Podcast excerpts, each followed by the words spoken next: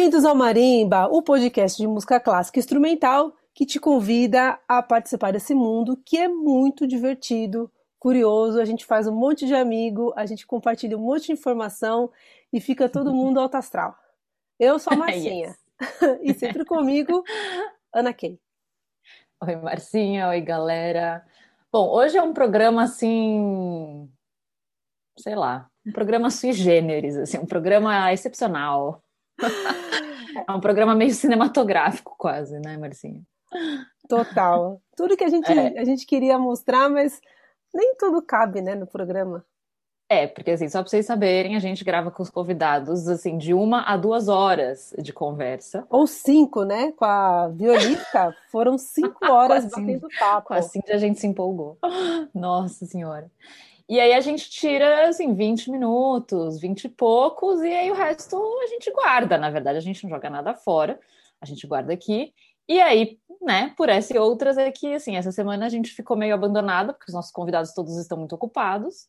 E aí a gente resolveu fazer um cenas excluídas, assim, tipo, coisas que não entraram, mas que a gente gosta muito e que, ah, geralmente são causos, momentos engraçados.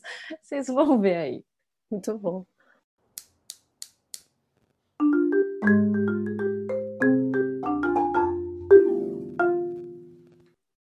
Claro que hoje tem, tem Stradivarius assim que você se você fica sabendo ah tal tal violinista tal solista comprou um Stradivarius aí você vai correndo atrás de um vídeo ver o Stradivarius você nem quer ver o, o, o violinista você quer ver o instrumento você quer escutar o som do instrumento mas depois do que eu vi um vídeo, eu vi um vídeo é, um violinista top aí, eles foram fazer um teste. Pegaram um Stradivarius e pegaram um outro instrumento, um outro violino, muito bom também. Colocaram uma venda nele para ver qual era o melhor, qual, qual ele gostava mais. E por incrível que pareça, ele escolheu o outro instrumento, não o Stradivarius, o melhor do mundo. Então, eu acredito que o melhor instrumento é aquele que você escolhe.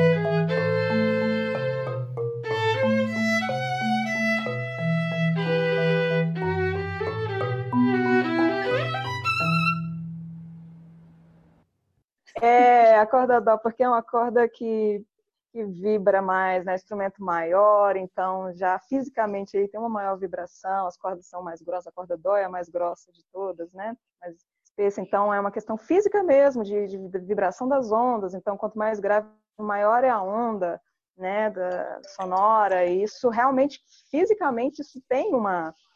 A gente sente mais, mais o instrumento, né, as vibrações sonoras.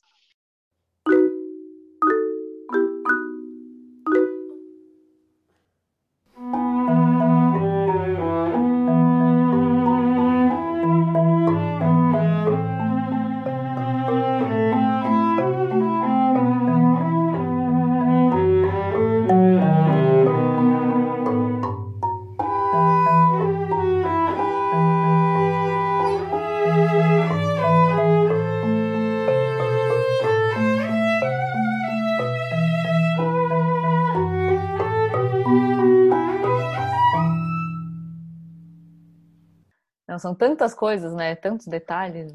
Ah, essa, essa técnica é quase uma percussão, né, Marcinha? Ah, é. é tem, é, tem o, o colenho, né? Com a madeira do arco. Esse é bem possível, né? Não, é, Como tem, chama? Madeira, né? Chama colenho, com a madeira. Va bene. É. é esse. Quando a gente bate com a madeira do arco, é, é um som único, né? Porque tem, tem o pizzicato, tem o ar, o lenho, é, acho que é bem legal. Bem Stravinsky, assim, né? Bem da. É, bem. É. Bem na, nessa pegada de. Exatamente. Pegada nervosa.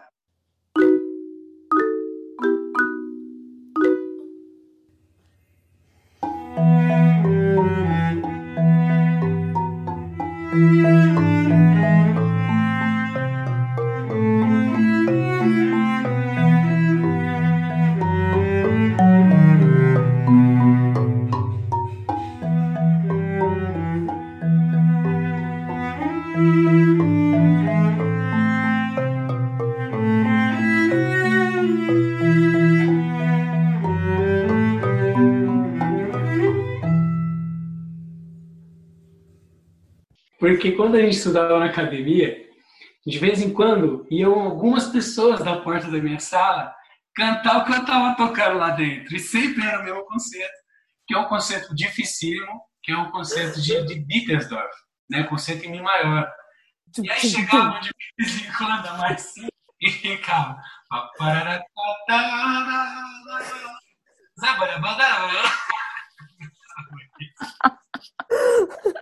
Eu chegava o Boar na porta da minha sala com o trombone e começava a tocar pulsando o negócio do trombone na porta da sala. Eu sofri um pouco naquela academia, vou te falar.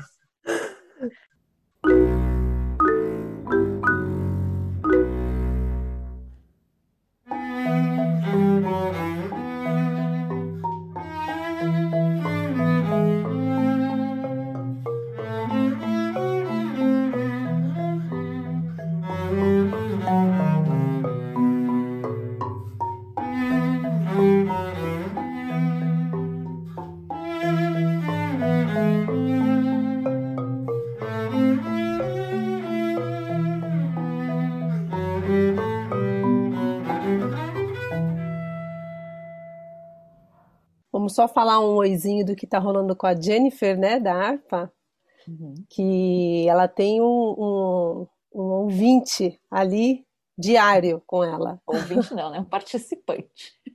Um avaliador, eu diria.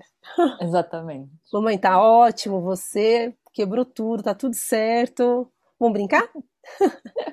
Exato, é o Gregor, que é o filho dela, ele participou, ele estava presente durante a gravação, vocês devem ter ouvido ele, e nessa parte justamente ela fala das estratégias dele para fazer ela parar de tocar.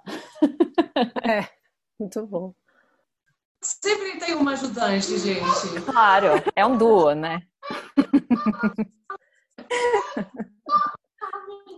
Ainda bem que quando ele está pedindo para eu tocar mais, às vezes ele chega para mim depois de uma gravação e ele fala: This was a really good recording. Muito boa.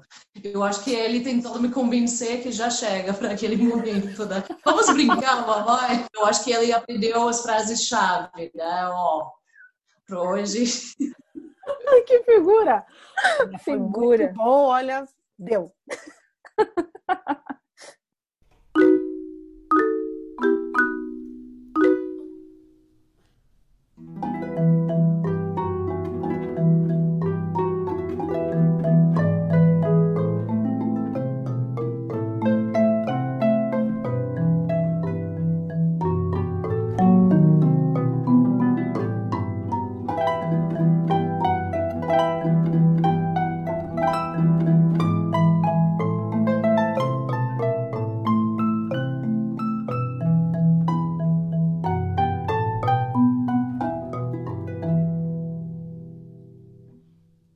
Pois é, eu, a minha vida inteira eu toquei com o banquinho, né? Onde você põe o pé. E eu ainda me sinto mais confortável com o banquinho. Mas, claro, você está sempre buscando alguma coisa. E eu descobri esse negócio aqui que chama guitar lift, que ele é preso na traseira do violão com ventosas. Tem um monte de modelos de coisas que você põe em cima da perna, mas esse aqui eu consigo controlar qualquer ângulo, coisa que outros apoios não permitem. Então, esse aqui é praticamente que nem tocar com o banquinho, é a mesma coisa. Eu fui dar aula em Londres e, e sim, durante a aula eu usei assim justamente para acostumar, né? Daí os alunos olharam assim, na outra, três meses depois eu voltei e tinha seis alunos tocando com isso.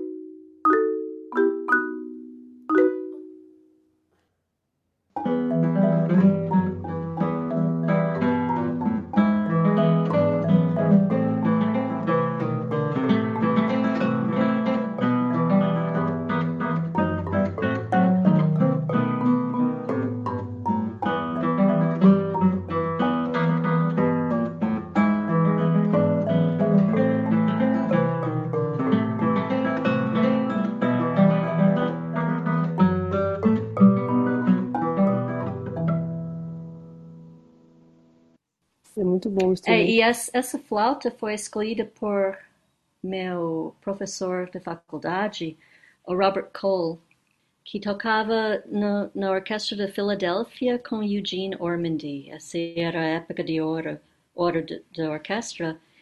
E junto com, com um flautista famoso, William Kincaid, que era o, o pai né, da escola americana.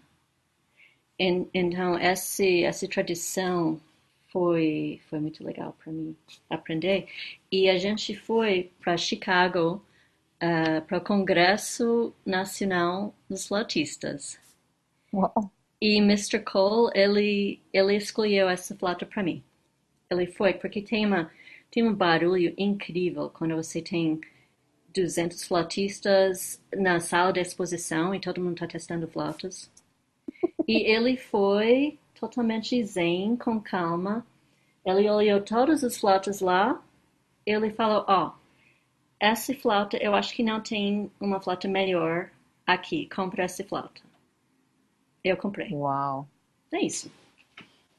Eu sou, sou a segunda dona da flauta, que foi feita nos anos 50. Caramba.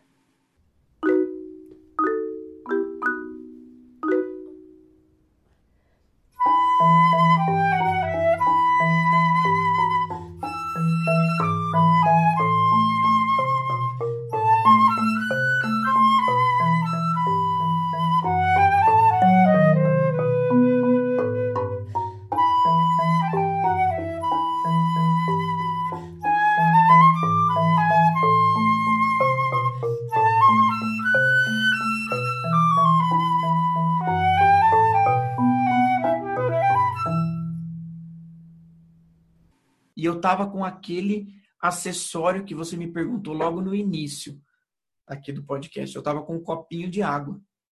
E deixei a palheta dentro o recital inteiro. Por mais ou menos uma hora e meia, minha palheta ficou dentro da água. E quando a gente deixa a palheta na água e ela encharca muito, ela abre e fica enorme. Então, é praticamente impossível de tocar. Porque você sopra e o som não sai. Você tem que apertar com os lábios muito, mas muito, muito, muito forte. E aí, quando chegou no final do recital, né? Eu acho que essa, essa, essa história eu nunca contei pra ninguém. Eu guardei as sete chaves, mas hoje ela vai, hoje ela vai pro mundo.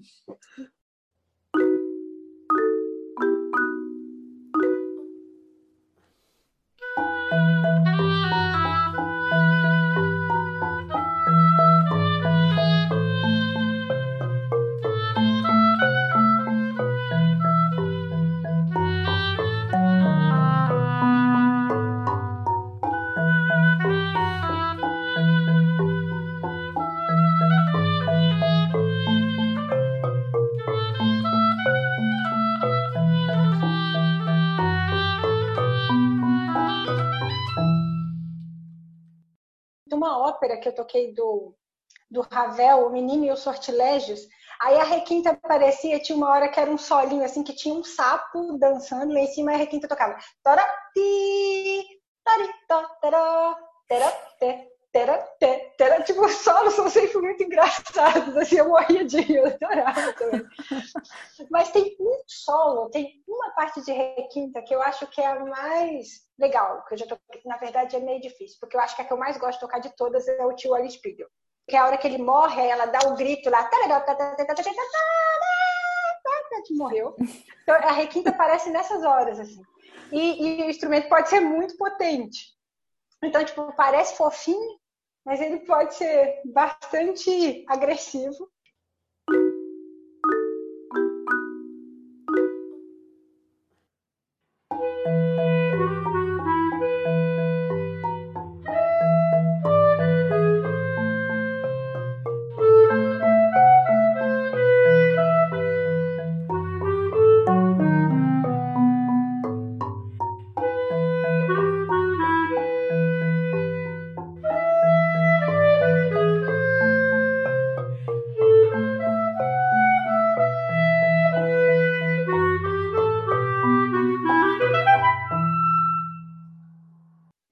Posso esquecer essa caixinha, então eu vou deixar aqui no carro, porque eu não, não tenho a chance de eu deixar no bolso da calça. Então, eu deixei no carro, fui para casa, voltei. Era uma peça muito simples, não precisava de um aquecimento, porque a peça era muito curta. Aí eu tô lá conversando com os colegas, aí o gerente da orquestra, vamos lá entrar pro palco? A hora que eu peguei o instrumento, as palhetas estavam no carro, todas, a caixinha de palhetas. E eu, eu, eu, olhei, eu fiquei desesperado, porque eu falei, não vou, tudo bem que era uma peça bem curta, é, é, mas hum, aí eu, e a gente carrega, a gente brinca que é o cemitério de palhetas, né, que são as palhetas mais velhas que a gente para de usar. A gente, eu deixo, tem uma caixinha que eu deixo as palhetas mais antigas. Aí eu lembro que eu desesperei. A orquestra, quando, quando o gerente chama para entrar para o palco, não é uma coisa imediata entre todo mundo de uma vez. Então você tem ali uns, uns 20 segundos, 30 segundos de, de, de um purgatório ali. Aí eu, eu peguei aquele cemitério, eu tava com um copinho d'água, eu joguei todas as palhetas dentro do copo. Todas, todas. São umas 30 palhetas, todas. Aí eu pegava a palheta, soprava. Se sa... não saía som, não serve. Não saía som. A primeira que saiu som, eu entrei pro palco com aquela palheta.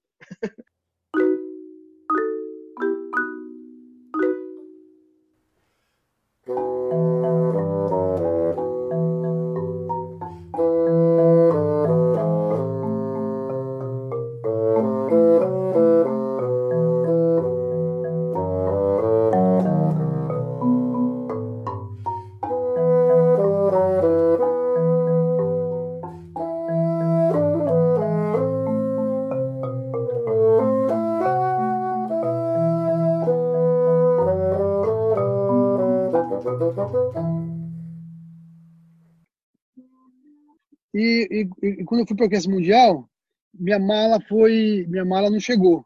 E eu falei, caramba, eu fiquei um dia lá, puta frio. E aí depois eu. As, essas duas surdinhas, ela tem espaço no case da trompa.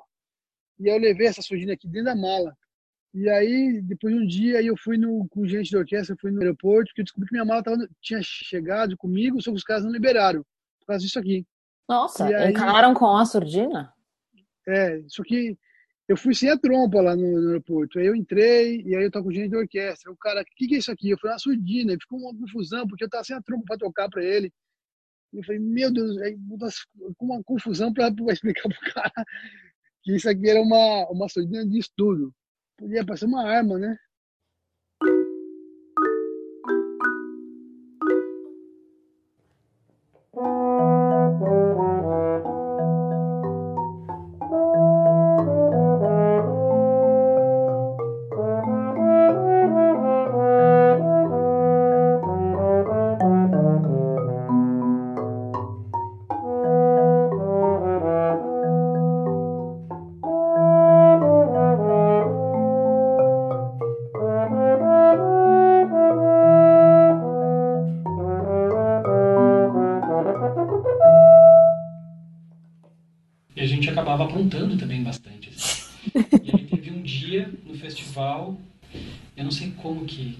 A história, mas a gente inventou de, lá pelas 5 e meia, 6 da manhã, tocar e acordar as meninas do alojamento do lado. Bem coisa bem infantil, né? Então, é, aconteceu que naquele mesmo dia de manhã, o coordenador do festival nos chamou, porque aí nos denunciaram, né? viram que era a gente que tinha feito.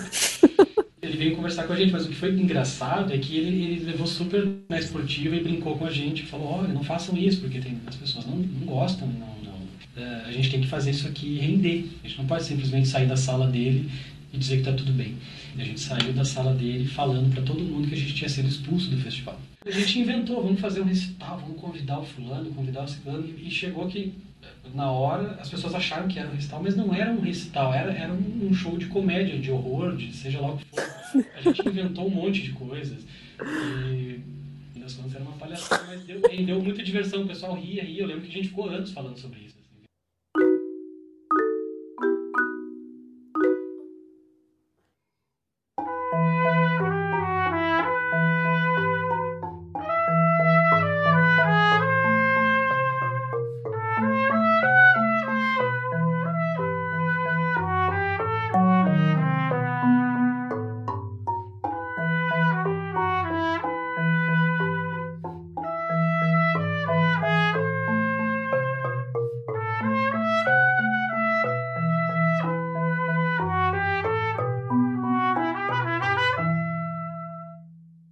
Não, não tem a menor graça ser a colega de turma do Rafa. A gente ia para aula de teoria, de harmonia, o Dante chegava, fazia todos os negócios assim, plá, plá, plá, o Rafa, já escrevi. E eu ali, puta, é, que nota, peraí. Pode fazer de novo a primeira voz, por favor? Não, não tem graça. Rítmica, né? Que se tivesse aula de rítmica, a Márcia ia deitar e rolar e a gente ia ficar chorando lá, né? Não, não tinha a menor graça. Eu queria chorar, assim, falando, não é possível. Esses meninos escutam tudo. Mas tudo bem, né? Passando esse desabafo, tá? Tava aqui, ó, até hoje.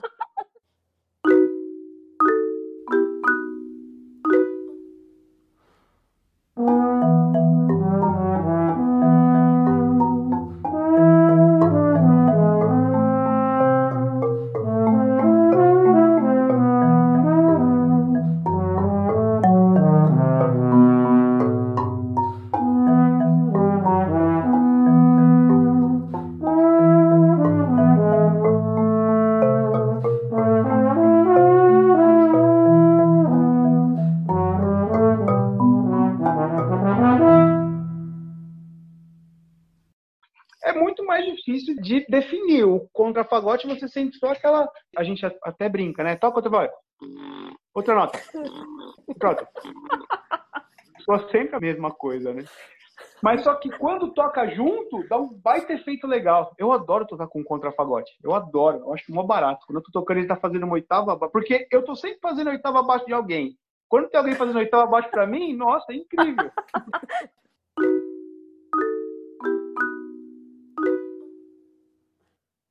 Ooh.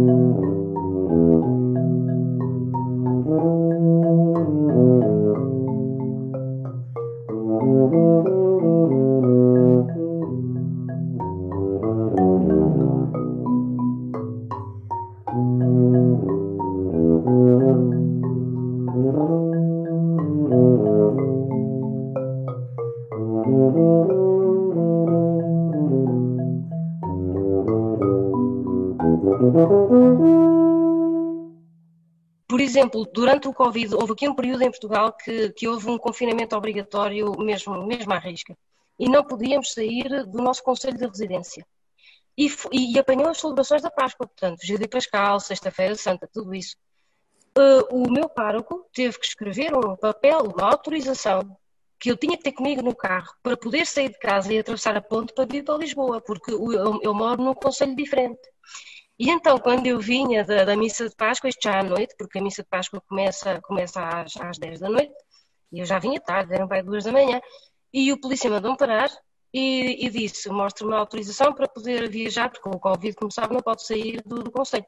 E eu então mostrei-lhe a folha, a igreja tal, a organista tal, é, é, é, é requerida para os serviços, não é? O policial leu aquilo, olhou assim para mim do estilo, Ei, que é isto? Essa eu nunca tinha visto, né? Essa desculpa eu nunca vi.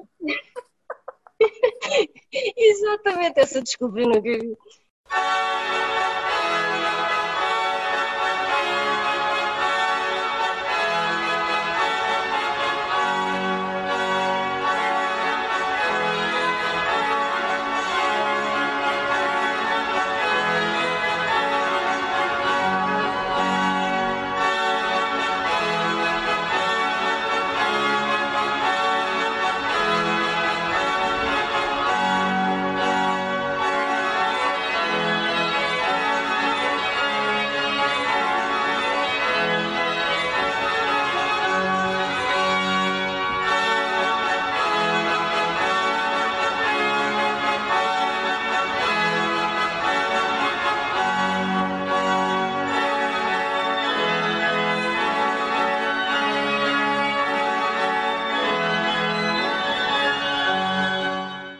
E aí o que aconteceu é que em algum momento em que eu estava no meu mundo, alguma conexão não estava rolando, eu puxei o tempo para trás.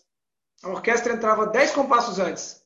Ela sai de uma introdução lenta, clássica, né, assim, forma sonata clássica, e aí começa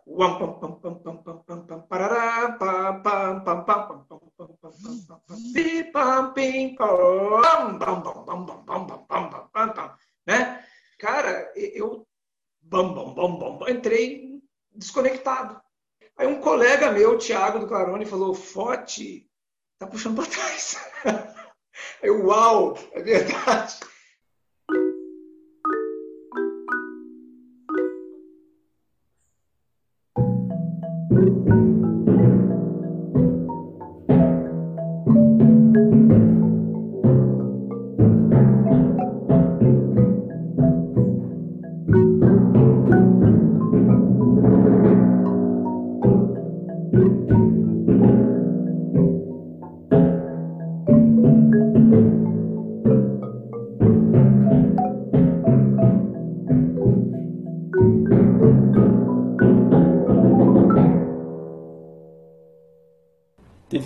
Que eu entrei na para tocar na orquestra, assim, era a primeira música, e quando eu tava lá dentro, eu saquei que ninguém tinha chegado, assim, ninguém entrou. Eu falei, nossa, só, a galera só pode ter ficado conversando, assim, viajaram no momento de entrar. E eu tô lascado, o que, que eu vou fazer, né? Sozinho aqui. No... Aí eu comecei a pensar assim, gente, não, pera, eu vou tocar caixa naquela parte, porque é muito importante. Aí depois eu pulo pra cá, toco o bumbo, que é uma conclusão de frase, e depois eu venho, toco o prato e fazer o quê? Eu vou tentar cobrir da melhor forma possível aqui, né? E aí, tipo, nó, eu já assim, muito bravo com a galera, assim, né? Eu já ia sair do palco, assim, dando uma bronca. Aí quando o maestro ataca, não era a música que eu, eu tava pensando. Eu, eu achei que tava invertido, assim, o, o programa. Só que eu tava no palco e eu não tocava naquela música. Aí eu, tipo, sentei meio que atrás do tantã, assim, é um instrumento enorme, assim, tipo um gongo, né? Sentei meio ali disfarçadamente pra, tipo, ninguém notar que minha presença foi inútil.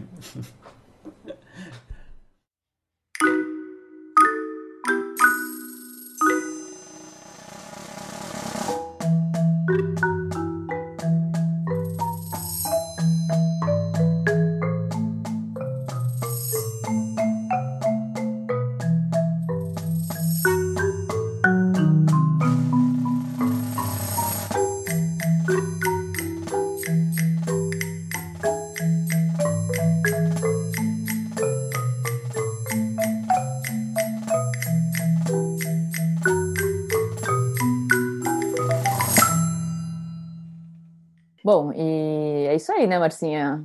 É. E semana que vem temos Piano Parte 2, com um solista, assim, que é muito, muito fofo. E um talento ele- nacional também, né? Um Nossa, um gente. patrimônio. Que os nossos convidados deram perdido na gente essa semana. Então a gente tá. A gente resolveu fazer um recap, assim, uma, uma, uma recapitulação, porque a gente gosta muito de fazer uma língua. Show.